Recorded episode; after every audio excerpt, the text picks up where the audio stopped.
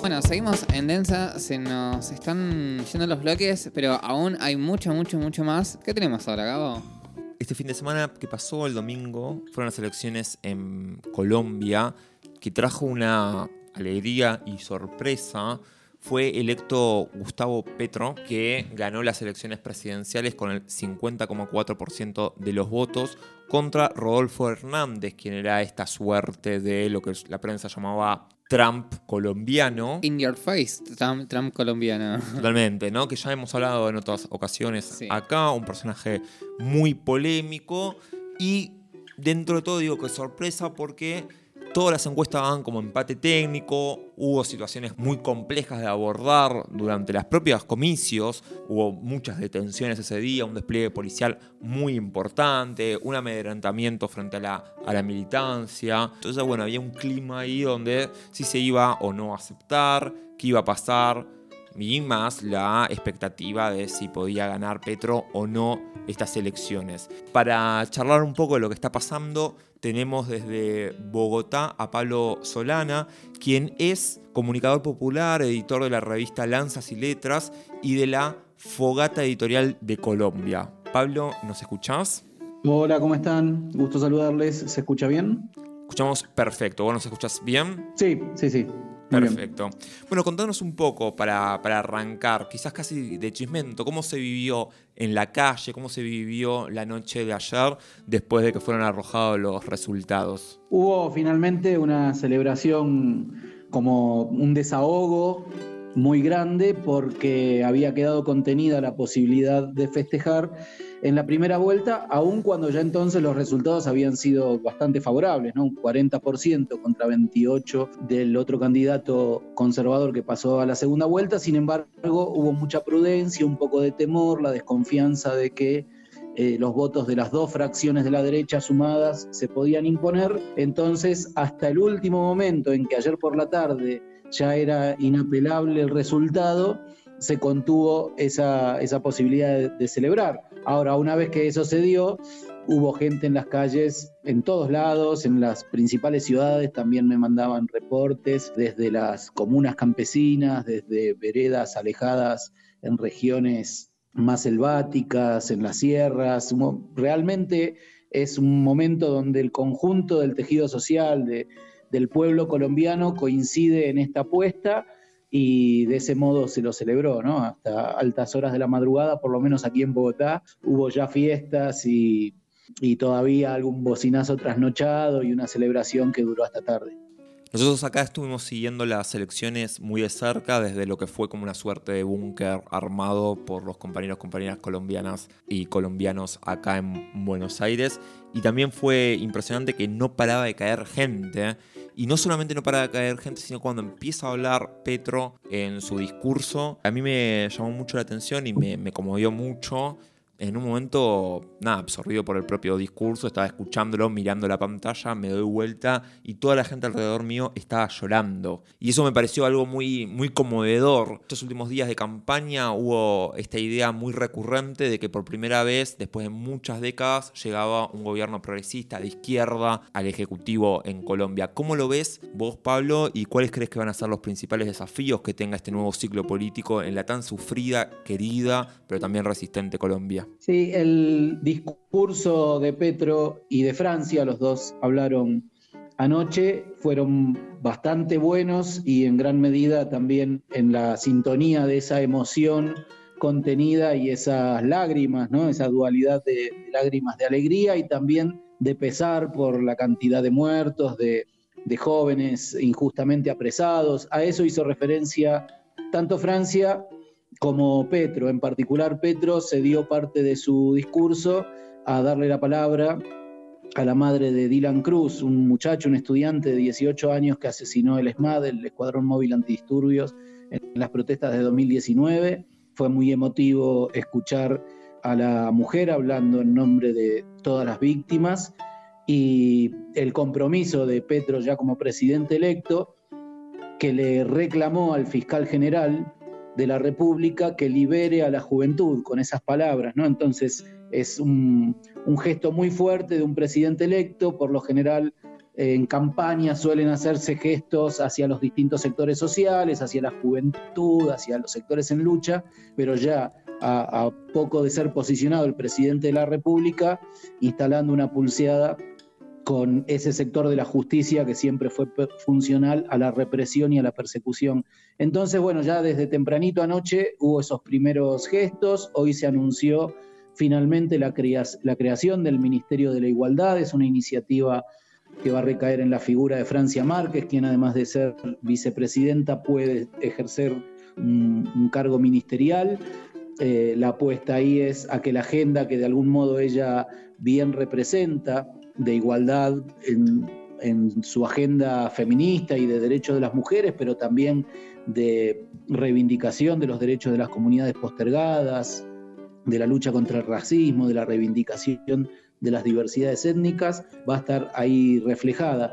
Así que esas son las primeras confirmaciones, después si hay versiones, seguramente hacia los sectores del liberalismo, del centro político, que en el último tiempo fueron también importantes en, el pacto histórico, haya la designación de algún, algún ministerio, se hablaba del Ministerio de Finanzas para Alejandro Gaviria, un ex ministro de Juan Manuel Santos, que volcó a parte de ese sector político de centro, moderado, siempre alineado a las políticas de los partidos tradicionales y que sin embargo en la última recta final apoyó al pacto histórico.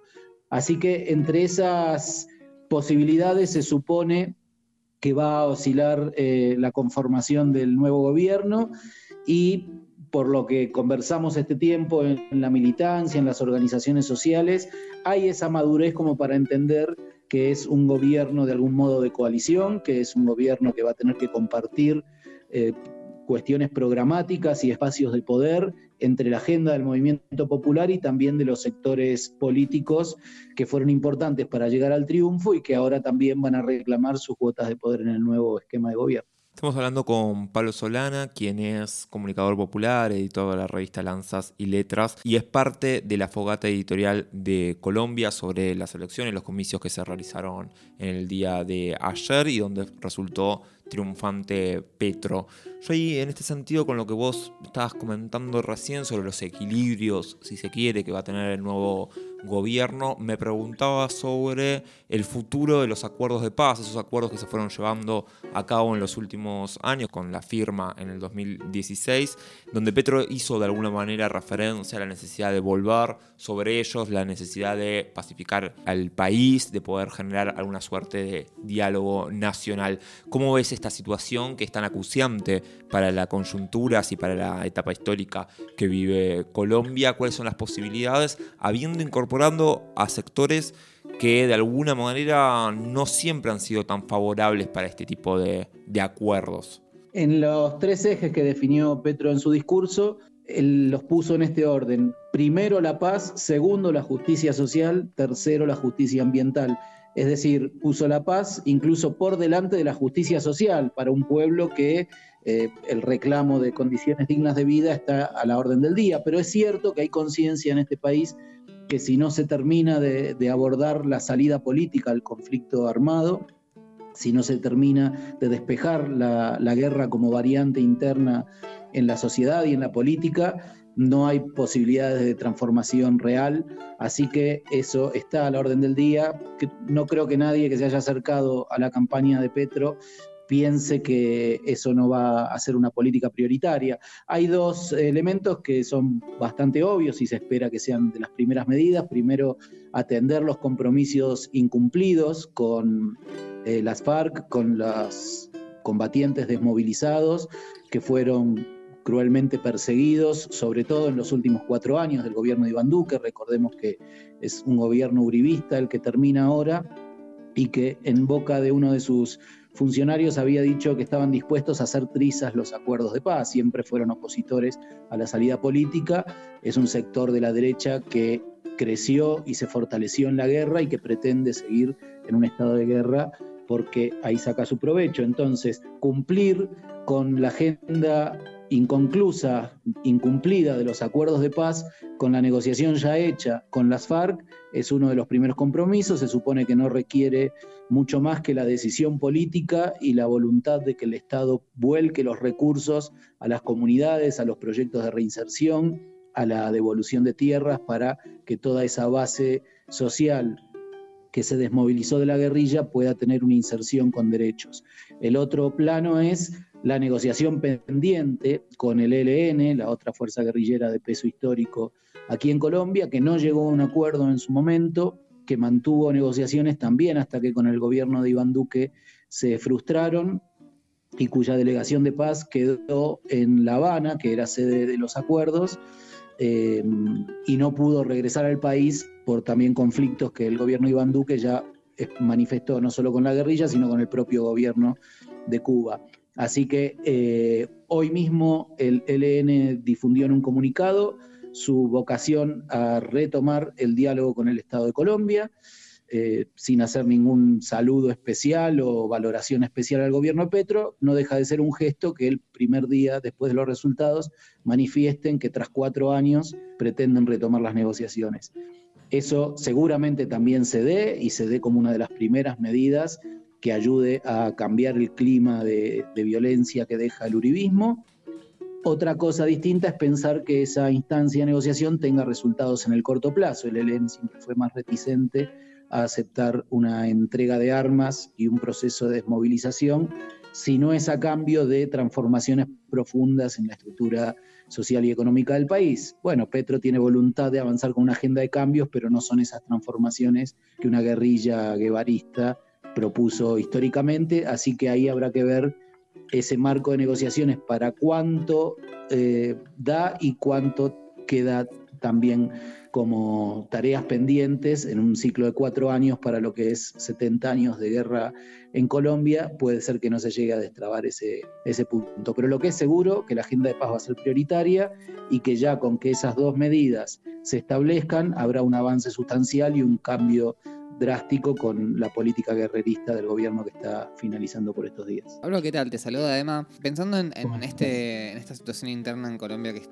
nada, un poco convulsionada y también pensando un poco en cómo se reacomoda el mapa eh, geopolítico en Latinoamérica, la pregunta que me surge hacerte es ¿qué impacto crees que va a tener la, elección de, de Petro en, Latinoamérica, tanto en términos de, Colombia como, como el país con junto con Chile eh, los países con relaciones más carnales eh, eh, con Estados Unidos, tanto en relación a eso como en relación a que con la, con la elección de ayer el, mapa de Latinoamérica se, se, reconfigura de forma tal que el grueso de los países estarían con predominancia de gobiernos progresistas o izquierdistas, pero que también muchos de ellos están como lidiando con, procesos internos complejos que de alguna forma dificultan un poco la, coordinación de una, de una, agenda internacional. Entonces la pregunta, pasando un poco limpio, apunta un poco a eso, a, a, cómo se reconfigura la, perspectiva geopolítica en relación a los Estados Unidos, pero también en relación a los, gobiernos progresistas de la región. Otro de los puntos importantes del discurso ayer de Petro que sorprendió fue que le dio un espacio importante a la cuestión eh, geopolítica, a los vínculos con América Latina, cosa que en la campaña había evitado hacer. Sabemos que Aquí la derecha siempre ha trabajado una idea de que América Latina está en manos de la izquierda y que las crisis en Venezuela, incluso acá me, han dicho algún taxista que qué desastre que es Argentina en manos del comunismo, ¿no? Entonces, esas caricaturas tan eh, manipuladas hacen que Petro haya corrido de la campaña un eje que le puede resultar incómodo, no tanto porque él no tenga para desenvolverse con soltura en ese plano, sino por esto que digo, que hay un sentido común instalado difícil de revertir. Sin embargo, en el primer discurso conocido, una vez conocidos los resultados, hizo una amplia mención a América Latina. Por un lado, reclamó y lo llamó así a los progresismos latinoamericanos que miren más allá del extractivismo, él tiene una postura crítica con lo que es la economía basada en la extracción de hidrocarburos, del carbón, del petróleo, y plantea, tiene un planteo serio como economista formado que es y con su visión progresista crítica también de los modelos extractivistas en América Latina.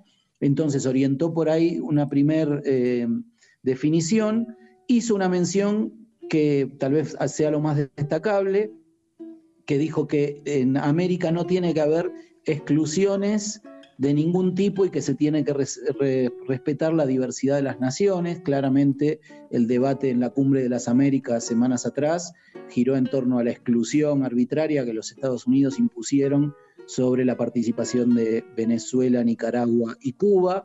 Sin mencionarlo, Petro repitió los argumentos que habían manifestado en esa cumbre gobiernos progresistas como el de López Obrador de México, Luis Arce en Bolivia o Xiomara Castro en Honduras. Los tres países no participaron de esa cumbre. Entonces, sin abundar en precisiones, Petro mostró esa sintonía. Eso es algo auspicioso. No habló particularmente de Venezuela, de Cuba, pero como decíamos, Cuba tiene la posibilidad muy inmediata de retomar un vínculo de amistad porque las negociaciones con la insurgencia tendrían sede en esa isla. Y en Venezuela, si bien no hay una mirada favorable de Petro hacia el gobierno de Maduro, ha sido más bien crítico, sí se sabe que eh, fue tan desastrosa la gestión de Iván Duque respecto a Venezuela que medidas básicas como reabrir las fronteras y retomar los vínculos consulares y diplomáticos con Venezuela seguramente sean también de las primeras medidas de gobierno en el plano internacional. Así que ahí hay un contraste que ayuda. Fue tan mala la gestión de la derecha uribista que políticas meramente razonables ya implicarían un gran cambio para Colombia. Después, cuanto más Petro decida jugar con audacia en el escenario regional, bueno, habrá que verlo, no es que no le falten a él aspiraciones de ser un gran líder mundial, sino que la agenda interna seguramente lo condicione y habrá que ver cuánta energía le dedica a los enredos en la región y cuánto también eh, costo interno le pueden implicar algunas políticas que de nuevo lo pongan en, esa imagen desprestigiada de una izquierda eh, que la derecha acá ha trabajado con tanto con, tanto buen resultado ¿no? para ellos, porque el sentido común de algún modo refleja esa idea. Y hablando de energía vertida, sabemos que sos un gran observador de las conjunturas y las situaciones políticas en nuestra América, como recién explicabas en tu, en tu intervención. De alguna manera Colombia en los últimos años estuvo atravesada por una serie de rebeliones populares, movilizaciones que surcó el conjunto del continente y hoy la vemos por ejemplo en países como Ecuador. Quería preguntarte desde el punto de vista de los sectores populares, de los sectores movilizados, de los sindicatos, de las juventudes, de los movimientos indígenas, ¿cuáles crees que tienen que ser o cuáles son los desafíos que tiene para el movimiento popular frente a la nueva situación casi inédita en el país que se, se abre? A ver, parte de la expectativa tiene que ver también con lo que implicó acá la movilización popular los paros cívicos, eh, agrarios, étnicos que se han desarrollado en la última década y en particular el último estallido social, el más importante en la historia del país, pero que también implicó un gran costo al movimiento popular, ¿no? Si bien fue una herida determinante, una herida de muerte para el uribismo, eh, porque la sociedad podía no estar de acuerdo con ciertos niveles de violencia a la protesta, pero sí estaba de acuerdo en que había una crisis social determinante y eso era responsabilidad del gobierno. Entonces, ese paro tuvo ese sentido histórico y es un antecedente inmediato de este resultado electoral, pero también dejó un altísimo costo para el movimiento popular. Pensemos que ahora en Ecuador lleva algo así como una semana de, una serie de protestas que llaman un levantamiento popular encabezado por el movimiento indígena, han tenido algunos hechos represivos, han padecido la detención del dirigente del movimiento indígena, Leonidas Isa, y en 24 horas por la presión social lo han tenido que liberar.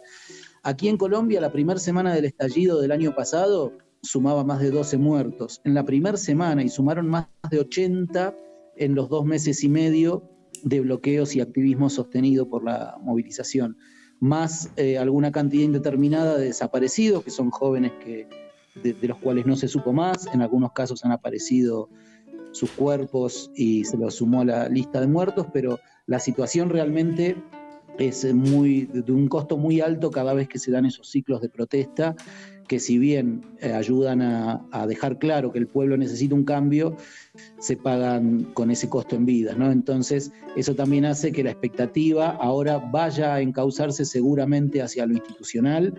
Hay un movimiento social que tiene historia y que sabe que cuando haya que movilizarse seguramente lo hará, pero también hay dos figuras, tanto Petro como Francia Márquez, eh, a cargo del gobierno, que van a saber dialogar y, que conocen el pulso, los tiempos y la seriedad de los planteos del movimiento social. Así que en ese sentido sería bueno, sería saludable esperar que ese diálogo, aún con contradicciones, como siempre las hay entre los movimientos sociales y los gobiernos, pero que ese diálogo tenga una dinámica virtuosa y se puedan encaminar del mejor modo las demandas que van a seguir estando porque la situación sigue siendo de urgencia, de emergencia para muchos sectores sociales. Bueno, habrá que esperar entonces a ver cómo apenas empezado a gobernar, esas tensiones se encaminan o no con el diálogo institucional. Te mandamos un fuerte saludo, Pablo. Muchísimas gracias por tu comunicación, por tu tiempo y vamos a estar expectantes sobre la situación política colombiana y de toda nuestra América. Muchísimas gracias por tu tiempo. Gracias a ustedes, que anden bien. Saludos.